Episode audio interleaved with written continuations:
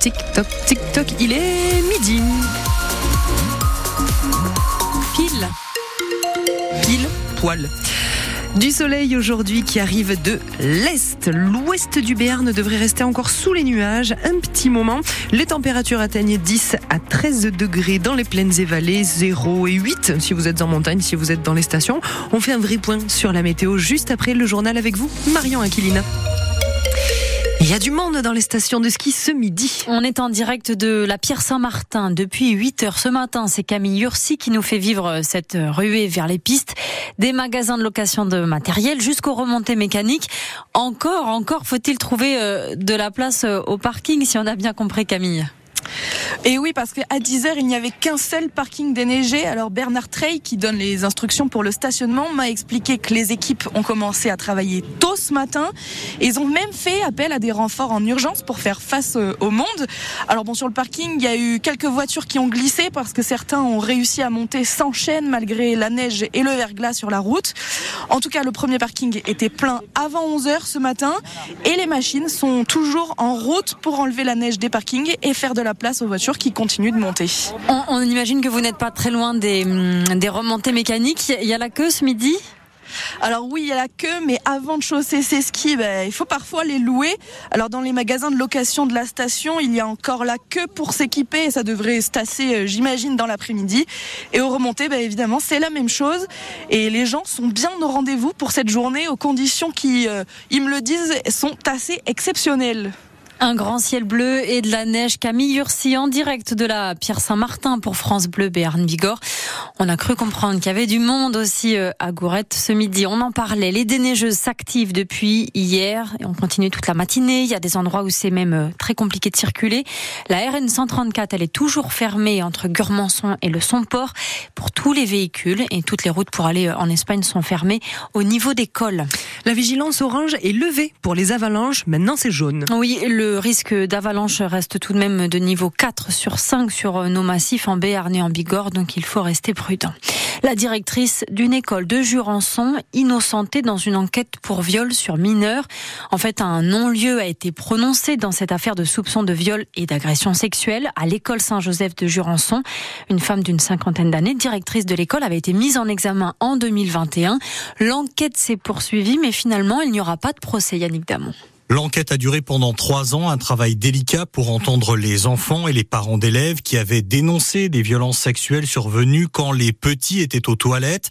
C'est ce que les adultes avaient rapporté des conversations avec leurs enfants. Mais finalement, il ressort qu'il n'y a pas assez d'éléments qui mettent en cause la directrice de l'école, qui avait été soupçonnée et mise en examen. Cette femme d'une cinquantaine d'années avait eu un arrêt maladie. Elle n'avait pas repris son travail dans l'établissement après cette affaire. L'époque, le parquet de Pau avait assez rapidement souligné la fragilité du dossier et avait aussi fait remarquer qu'il y avait d'importantes incohérences dans ce dossier. La procureure avait rappelé que la directrice de l'école bénéficiait de la présomption d'innocence. Et les plaignants, eux, ont annoncé qu'ils font appel pour relancer le dossier. Une nouvelle plainte pour une affaire de piqûre. Ça faisait quelque temps qu'il n'y avait pas eu de cas dénoncés. Là, on a appris qu'une plainte avait été déposée. Une femme dit avoir été victime samedi soir à Bois-Bezin pendant le bal qui était organisé, une piqûre donc. Ses parents sont allés à la gendarmerie. Le comité des fêtes avait sollicité pourtant les services d'une entreprise de sécurité pour l'événement, une entreprise qui a déjà assuré la sécurité aux fêtes de Naï.